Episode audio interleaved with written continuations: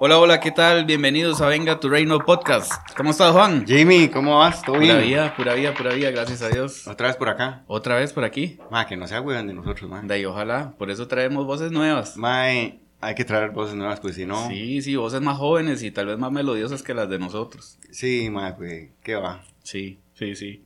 Ma, eh, Jimmy, Dígamelo. no te imaginas hoy, ma. Tenemos un invitado estrella, ma. ¿En serio? De lujo. De verdad. Ma, eso es. Ma, eh, vos que querías levantar el rating. ¿Sí? Ya. Esa es la estrella. Ya, aquí ya lo logramos, Y ma. Ya hoy levanta esta caraja. Linda. Vas Eso a ver es. que sí, ma. Eso es. Jimmy, ¿A quién tenemos? ma, te voy a presentar una joven, pero carguísima en movimiento. Me han contado. Sí, sí, sí, alguna historia sí. Sí, sí, sí, por ahí me llegan. Bueno, esta muchacha, voy a introducirla con el nombre completo, pero todo el mundo se va a quedar bateado, porque no la conocen con el nombre. Ajá. Sofía Gutiérrez, La famosa. la famosa Sofía Gutiérrez, De verdad. más conocida como Guti. Guti. Guti, bienvenida. Buenas, buenas, mucho gusto estar aquí. Famosísima, de verdad. Famosísima, man. Famosísima Guti, también es conocida como Sanchi, porque es como hija postiza. Como Sanchi. Sanchi. Cuando, cuando soy hija de don Juan Ignacio y Erika, soy Sanchi. Así Sanchi. me conocen. Esa no la sabía. Ah, pues para que vea. Sí, mae. Solo chiquitas. Solo chiquitas. Sí.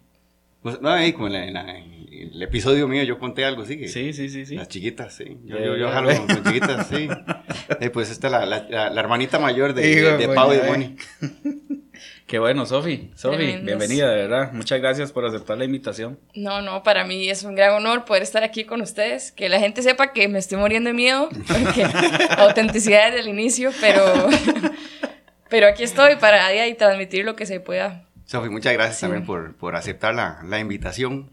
No, no, no, que decir, gracias a ustedes por tener esta iniciativa que yo creo que, o sea, muchos en el reino nos está ilusionando mucho.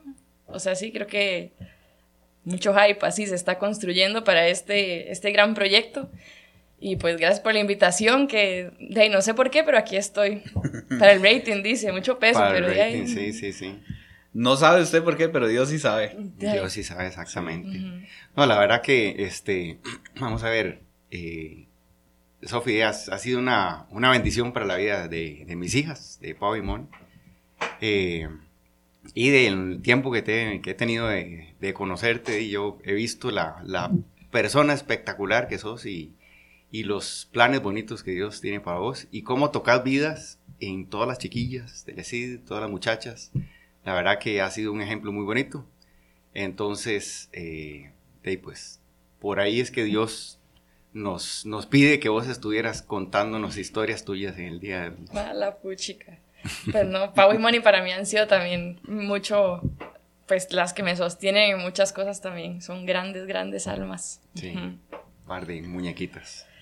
Y bueno, de ahí que, Sofi, ey, es, es suyo el micrófono. Usted nos cuenta. Cuéntenos ¿De su caso de vida. de ahí bueno, este, realmente aquí el señor don Juan Ignacio no me dijo que tenía que venir a hablar. Él me dijo, "Ey, usted elige el tema. Ya, ya, Que- ya me empezaron Sí. a echar las culpas, mamá. Yo creo, que, yo creo que eso la complica más, pero de ahí, creo que, o sea, yo también viendo y pensando, dije, bueno, ¿y qué puedo hablar que no sea mi vida? Y como las cosas que Dios también me ha permitido, pues, aprender a través de las experiencias que me ha permitido vivir.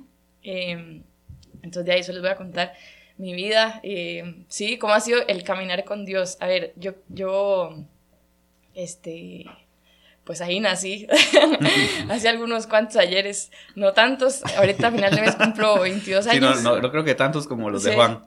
No creo que tantos Oye, como qué, los qué- de- qué belleza, Jimmy. Pero, bueno, sí, y, y eso, nací una, bueno, soy la menor de cuatro hijos y la verdad, para, o sea, yo creo, siempre me ha como llamado mucho la atención que, o siempre lo he visto como un gran regalo para mi vida, que creo que eh, yo no puedo pensar como en un momento en mi vida donde yo dije, sí, tuve un encuentro con Dios, donde pude conocer quién era Dios porque antes no lo conocía y porque este, vivía la vida así súper loca. Digo, más o menos, pero no, no, tan, no tan así. Eh, y no, creo que no tengo como un momento específico en mi vida donde yo digo, tengo un encuentro. Y esto para mí es muy como fuerte pensarlo porque, o sea, viendo atrás yo creo que, no sé, no sé por qué, pero creo que realmente Dios de alguna forma me ha conservado desde que estoy muy niña. Y yo, yo, me acuerdo que pequeñita mi mamá siempre nos inculcó mucho como la oración y ella me decía, y esto para mí fue, fue una clave muy importante para mí, como yo creo que los cimientos de mi fe, que ella, ella siempre me decía como que me encomendaba cosas por las que pedir, me decía, ay, Sofía, ocupo que pida por tal cosa, o así, me iba, me iba poniendo cosas, porque ella siempre me decía como, es que Dios confía mucho en los niños, Dios escucha demasiado a los niños, entonces yo creo que esto en, en mi mente, pues sí fue como sembrando este sentido de que yo era alguien especial para Dios y que, y aparte, no o sea, creo que no solo que era alguien especial para Dios, sino que también tenía una misión. Que en ese caso yo tenía una misión, digo, obviamente a mis cinco años de vida no lo profundizaba tanto, pero, pero creo que internamente sí me fue dando como esta conciencia, porque yo, yo sentía este, sí, tengo que hacer esto para mi mamá, o yo de alguna forma sostengo todas estas peticiones que mi mamá me pide. Entonces, eso de que mi vida también tenía como una misión ahí eh, importante y pues sí, creciendo siento que este sentido de que Dios me escuchaba mucho, de que yo era como de alguna forma alguien especial para Dios, sí me hizo crecer como también que Dios fuera alguien especial para mí, que creo que siempre fue como, como mi amigo y alguien que tuve como muy cerca. Eh, me acuerdo, no sé, veces en las que siempre también he sido como, como bastante emocional y como sensible. Eh, entonces, sí me acuerdo veces como que íbamos a misa o así, y, y, no sé por qué, tal vez la canción de la comunión me pegaba muchísimo, y yo viendo la consagración y así me conmovía profundamente. Obvio que no, no tenía mucha conciencia de que si es el Señor el que está ahí, o digo, no tantísima, em, pero, pero igualmente me conmovía mucho. Entonces sí, siempre crecí como con esta importancia de que, ok, Dios es realmente alguien importante, alguien al que yo siempre quiero tener en mi vida porque es mi amigo y sí es muy importante para mí como mi relación con él. Eh, pero también conforme, yo creo que conforme iba creciendo, eh, también para bien, pero creo que sí ha representado sus retos, siempre he sido una persona como, como muy inquieta, como que, como que necesito un sentido profundo de vida.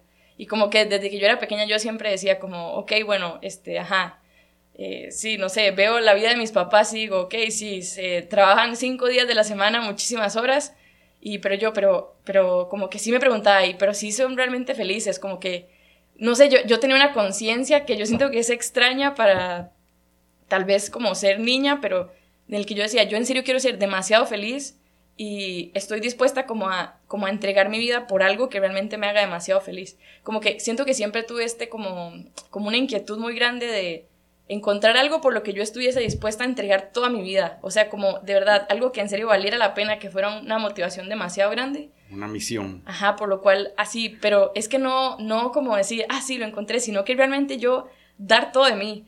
Entonces, este, o sea, sí, no sé, fueron muchas cosas, creo que creciendo de ahí, no sé, pensaba como en mis papás, que son, los dos trabajan, bueno, no voy a revelar información sensible, pero bueno, eran, trabajan en oficina, pues, entonces, como que era, era una vida así muy, de pues, estar sentados en un escritorio y así, yo decía, no, o sea, yo no, yo no sé si esto es para mí, eh, como que, no sé, yo decía, sí, el arte, el arte es increíble, yo voy a estudiar teatro, no sé, así, cosas exóticas.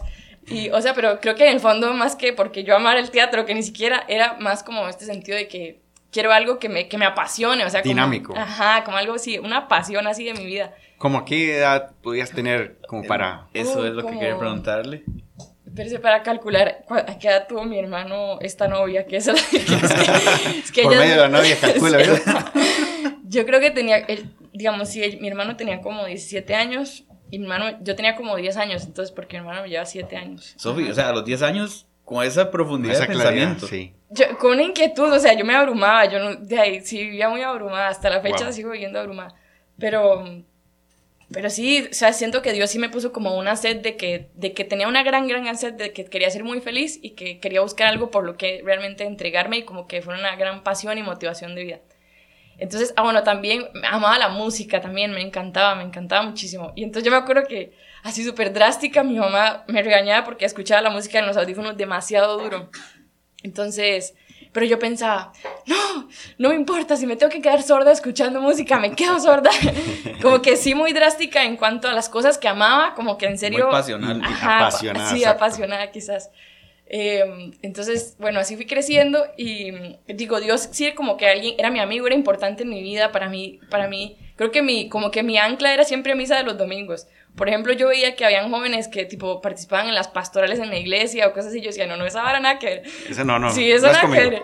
Sí, eso de pastorales nada que ver, pero, y digamos, por ejemplo, en mi colegio había una, había pastoral juvenil y así, yo no, hombre, nada, o sea, eso como que sí, siento que sí tenía el estigma como, esa gente es toda rara, nada que ver. y, y, y entonces, eh, sí, como que nunca pensé en unirme a ningún grupo y así, y eso, mi referente era como la misa, ¿ok? Como yo, que yo a misa domingos no falto y es como mi, como mi conexión con Dios, o sea, es mi ancla. Yo sé que esto es como el, como el mandamiento que yo guardo en mi corazón.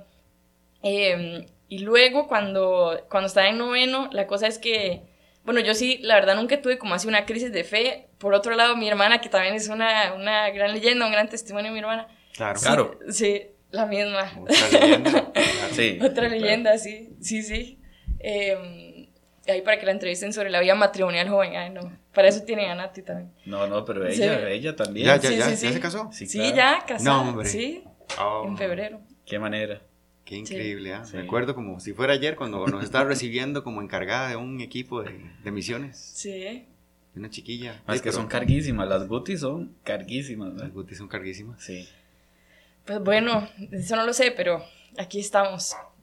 Eh, entonces, eh, la cosa es que, bueno, si mi hermana, que es muy leyenda, ella sí tuvo como más una crisis de, como más así de rebeldía, de, "Ah, es que en la Biblia hay muchas cosas machistas y así, ¿verdad? Como cosas así, pues más, yo siento que normales de la adolescencia y de, de una sociedad en la que vivimos ahora, que está bien que, que se pregunten.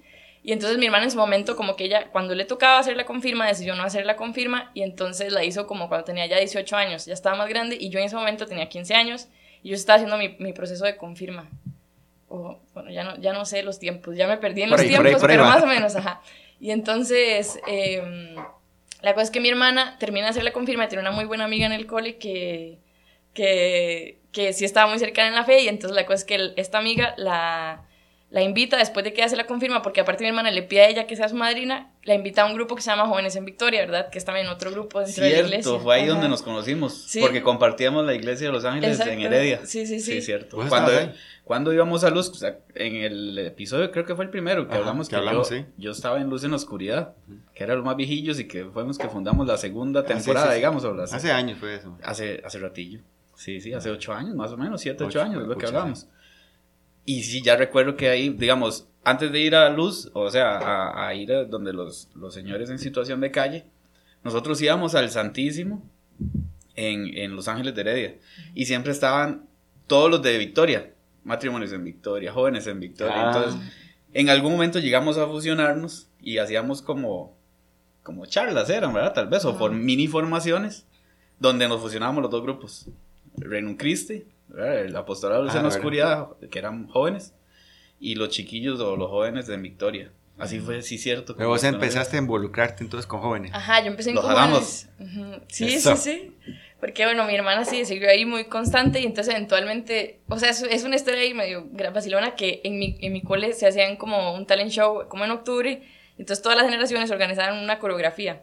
Entonces, ese año mi generación estaba súper metida haciendo una coreografía y entonces yo eventualmente dije, bueno, está bien, yo también me meto. Soy pésima para las coreografías, entonces fracasó el proyecto y entonces me salí y... Y es sincera. sí, sí, entonces me salí de la, o sea, me salí del como el equipo de coreografías y justamente como que esos ensayos eran los viernes en la tarde noche, entonces que era justo cuando se reunían jóvenes. Entonces, como que yo empecé, a- yo por un momento tuve demasiadas actividades los viernes en la noche, en la tarde noche, y todas mis amigas estaban en la coreografía, entonces cuando yo me salí, yo estaba ahí sin nada, absolutamente nada que hacer los viernes en la tarde noche, y yo decía, no puede ser, es un viernes en la tarde noche. Entonces mi hermana me, o sea, yo dije como, yo le dije como, bueno, está bien, un día voy a ir a jóvenes. Y fue, me acuerdo que fue muy gracioso porque ya íbamos de camino para jóvenes y mi hermana no me dijo mucho realmente de lo que hacían, o sea, no me explicó nada, pero de camino nada más se vuelve un toque y me dice, solo para que sepa, nosotros a veces bailamos. Oh, la coreografía la Sí, estaba sí, jalando. Sí. Y sí, es, eh, jóvenes es un, pues es un movimiento también muy, muy vacilón que yo tengo mucho que agradecerle, la verdad. Eh, creo que me hizo aprender mucho también de la fe y, me, y Dios ahí me regaló gracias muy importantes. Y justamente a través de este contacto que tenía jóvenes con luz, es que a mi hermana la invitan a irse de misiones y entonces eventualmente yo también me voy de Ah. misiones en Semana Santa del, esto es 2017. Por ahí haces el link con el Reino Exactamente, Christi. exactamente. Entonces, bueno, me voy de misiones y de verdad para mí fue como así estar en el cielo casi. Sí. Nos fuimos, bueno, mi papá había organizado supuestamente ahí un viaje a Nicaragua, entonces nos fuimos a la mitad de la semana, de miércoles a, domingo, pero bueno, vimos el trío sacro. Pero a mí eso de verdad me bastó, o sea, yo estaba, para mí fue como encontrar de verdad como un lugar donde yo creo que yo nunca antes había experimentado una plenitud como tan real y como tan así genuina y como tanta libertad y sentir que tenía, porque nuestro grupo era increíble, o sea, todas nos llevábamos demasiado bien, éramos como 17, éramos demasiadas, pero era un ambiente increíble que yo decía, ok, yo tengo muy buenas amigas que quiero demasiado afuera, digamos, del cole y así, pero es que esto que, o sea, el nivel de relaciones que se vive aquí, el ambiente que se vive aquí, la libertad y como la posibilidad de que cada uno sea quien es, es que esto es algo diferente. O sea, yo en serio me daba cuenta que era así mágico. Que tenían como, como esa, como esa este, experiencia con Dios similar a la tuya. Sí, y, sí, sí, similar a la mía, pero también como nuevo, o sea, era como una nueva, o sea, yo nunca había ido a un lugar donde, ajá, que encontrara algo así, digamos, como de verdad como tan renovador, tan lleno de vida. Entonces, ahí también conozco a mi primera consagrada, y fue como mi primer diálogo de dirección espiritual y eso también me ayudó un montón. Y a mí, me, para mí fue como súper así, impactante conocer a las consagradas. Yo decía que son estos seres tan... sí, especiales. Sí, de verdad, realmente como especiales, que las admiro demasiado. Ahí yo creo que podríamos aclarar que es consagrada. Ah, bueno. Si una persona consagrada es cualquier tipo de persona como nosotros, un laico o laica, ¿verdad? Pero que dedica su vida plenamente a Dios, ¿verdad? José, y bueno, consagran su vida a Dios, no se casan. Eh, y sí, dedican su, su, tiempo completo al servicio o apostolados que Dios les ponga en su camino. Exacto. Y este, las, eh, bueno, al menos las consagradas que hemos conocido, eh, se dedican mucho a, las, a la parte femenina, a las jóvenes. Y fue Pautena. Fue, bueno, sí, no, o sea, Pautena está en esas misiones, ¿Ah, pero la primera con la que yo hablé fue Ale Curiel, que la trajeron solo para esas misiones y que también increíble. Sí. Y bueno, nada más hay aclaración, las consagradas hacen tres votos que son como los consejos evangélicos, se llaman, que es como, o sea, como imitar más a Jesús, este, que son pobreza, castidad y obediencia. Entonces, sí, básicamente es lo que se llama. Pobreza, castidad. Pobreza, castidad y, obediencia. Qué lindo. Ajá. Entonces, bueno, eso vivo mis misiones. Entonces, a partir de esas misiones, yo empiezo a hacer así, fan número uno de los encuentros. Todas las semanas hacíamos encuentros. Este, sí, o sea, lo disfrutaba un montón y creo que durante todo ese año Dios me habló un montón acerca de la palabra. Entonces, ahí voy a, voy a empezar a introducir el por qué el título de este episodio de Yo Soy. La cosa es que en esos evangelios que nosotros reflexionábamos, eventualmente, no, o sea, salía mucho como esta frase en la que Jesús le decía a los discípulos, yo soy. Se lo decía por distintas cosas, como yo soy, eh, yo soy el buen pastor, o simplemente a veces les decía yo soy. O hay, una, hay de hecho un pasaje súper fuerte en el que cuando llegan a apresar a Jesús, después de que él está orando en el, en el huerto de los olivos, él les dice, o sea, le preguntan como quién es, ¿verdad? El, o sea, el que, el Mesías, no es que, más o menos ahí parafraseado. Y entonces que Jesús lo que les contesta es, yo soy, y ellos literalmente se caen, todos se caen los discípulos.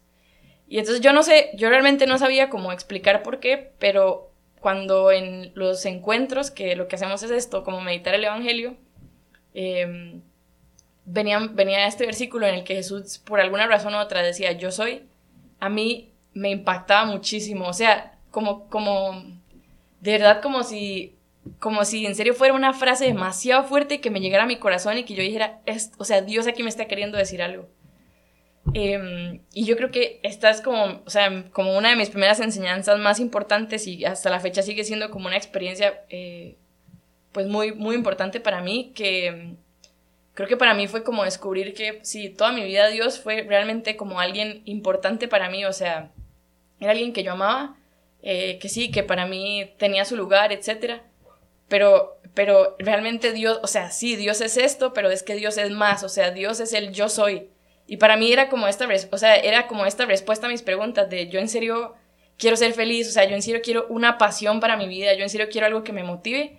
Y, y, encontrar en el Evangelio este yo soy, esa para mí fue la gran respuesta, o sea, yo soy, literal, o sea, para mí es como, ah, yo soy el que buscas. Y eventualmente, eh, sí creo que eso cambia mucho la dinámica y la profundidad de como darnos cuenta que, que Dios sí es alguien increíble, es un amigo, está ahí, pero es, es, que de verdad es más que eso, o sea, Dios, Dios tiene que ser el centro de toda la vida, es Dios. Para mí es como, como darnos cuenta que Dios es Dios, o sea. Sí. Entonces, hay una, hay una frase de San Agustín que a mí me ha ayudado mucho, que es como que San Agustín en toda la búsqueda también de ver, pues él que vivió toda una vida loca y, y que luego empezó a buscar y tenía muchas búsquedas, también era una persona muy sedienta de la verdad.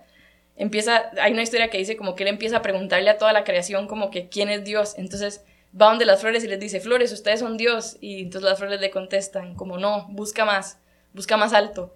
Y entonces él va, Luna, tú eres Dios, no, busca más alto. A las personas, ustedes son Dios, no, busca más alto. Y entonces que al final era que todo, toda, se da cuenta que toda la creación le estaba gritando, no somos el Dios que buscas, Él nos creó.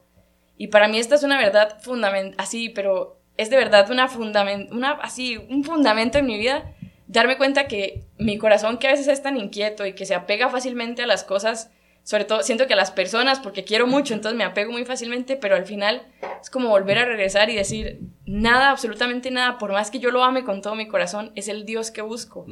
Y para mí ha sido clave como sí saber eso, que mi corazón está constantemente, todo el tiempo, toda esta búsqueda de bienestar que tenemos, este deseo de encontrar a Dios y encontrar el bienestar para, que para el que Él nos hizo, diría San Agustín. Nos hiciste Señor para ti, nuestro corazón está inquieto hasta que descansa en ti. Hay, hay una frase, este, Sofi, que en una canción que me, que me gusta mucho, la canta una muchacha, por cierto, que dice, he probado y quiero más. Entonces vos, en ese caminar que, que, que has tenido, probaste, te enamoraste, ¿verdad? De, de, de, la, de, los proyectos que puede tener Dios y has querido más, y has querido profundizar más. Qué bonito, porque eso lo vivís vos y lo transmitís a otras personas que quieren, es decir, sienten esa, ese fuego que tenés y quieren también saber más de Dios, probar más, porque me gustó y quiero entrarle con todo. Y qué bonito, porque lo, lo irradias y, y, y lo contagias. Sí. Guti, yo quería preguntarle algo. Dígame. ¿Qué edad tiene ahorita? Voy a cumplir 22 ahorita. Imagínate, eso lo deja uno frío. Sí. Porque vamos a ver, todo lo que ha dicho Sofi, yo antes decía, yo eso se lo escuchaba solo a señores, pero adultos mayores, no, no, no es, digamos, es risible tal vez, pero no tanto porque lo que quiero comparar es cuando yo estaba chiquitillo, ¿verdad? un toque más viejo que un toque más viejo que Sofi, pero un poco más joven que Juan. Yo lo escuchaba solo en mis abuelos, digamos, esas vivencias de fe. Pero escuchar a Sofi que desde los cinco años, la mamá muy sabiamente le encomendaba oraciones, ¿verdad? Que pidiera cosas a Dios, porque sí, la pureza de los niños para con Dios es, ¿verdad? Es lo máximo. Y la claridad que tiene hoy a sus 22 años eh, eh, de la fe y de lo que es Dios, y, y vea lo, lo sedienta, ella misma lo dice mi corazón es demasiado inquieto.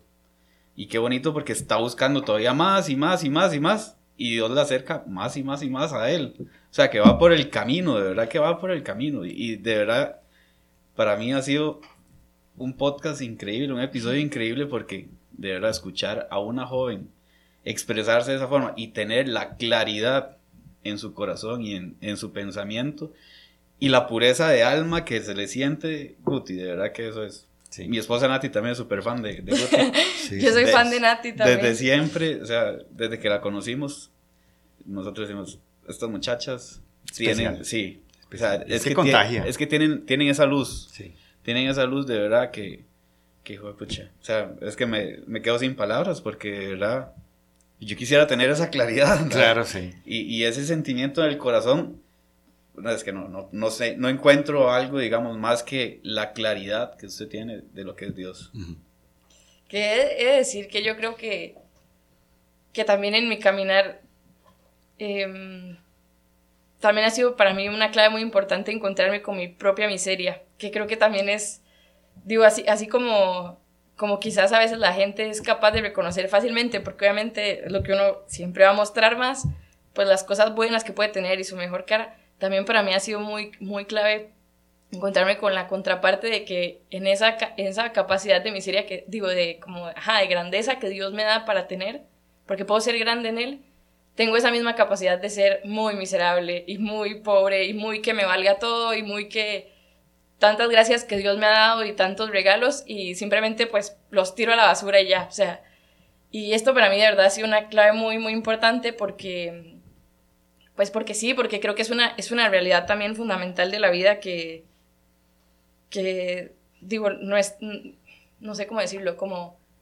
lo que, lo que realmente nos hace especiales no es nosotros por nosotros mismos, sino pues esta vida de Dios en nosotros. Y si yo no fuera consciente que, que eso, que tengo muchísima miseria, pues sería quizás muy fácil para mí estar mucho más centrada en mí, que lo, igualmente lo estoy muchas veces.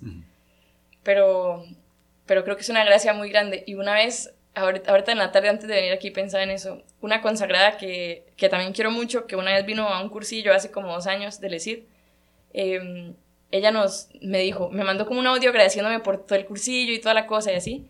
Y estos, estos audios que me mandó yo todavía de vez en cuando a veces los vuelvo a escuchar. Pero hay una frase en este audio que ella me dice como, como Dios ha enriquecido tu corazón con muchas virtudes. Y esto es signo de que Él te quiere muy grande.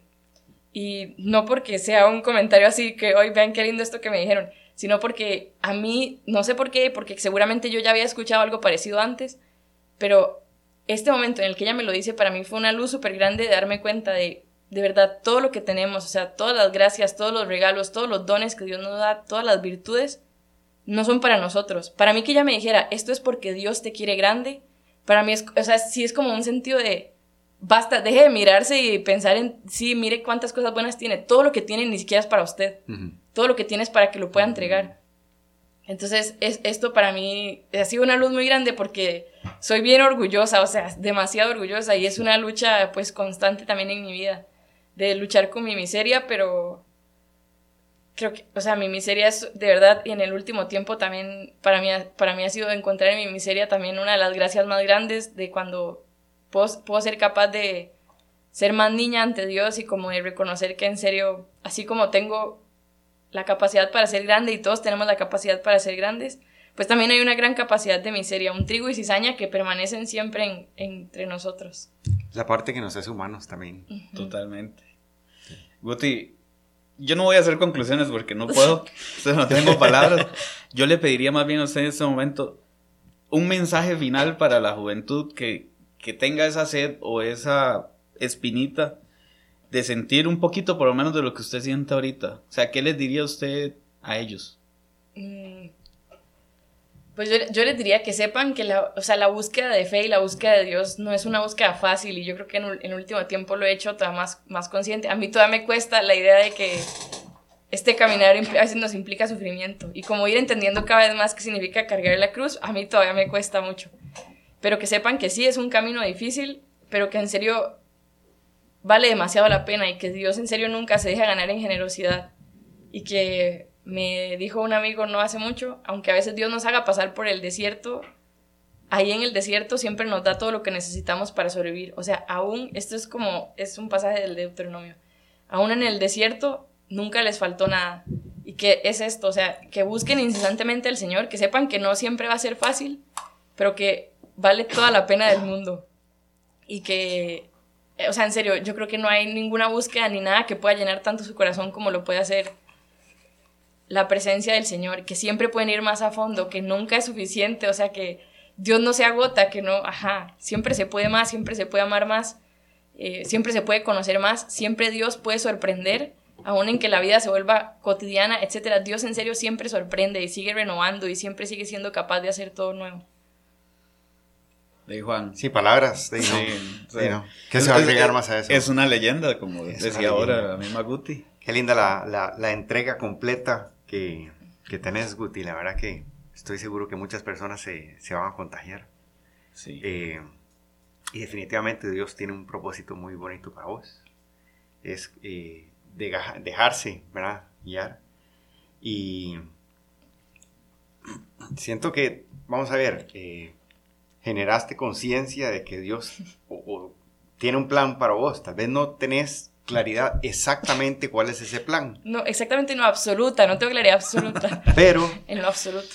A lo que voy es que en lo que has vivido, le has dicho a Dios que sí, aquí estoy.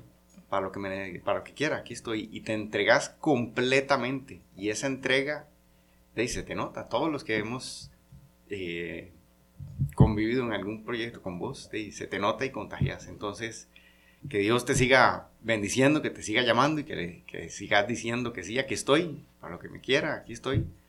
Eh, y vas y pues has sido y serás una, una bendición en, en nuestras vidas, Sí. en las de mis hijas, que te quieren montones, y en todas las, las chicas del, del movimiento.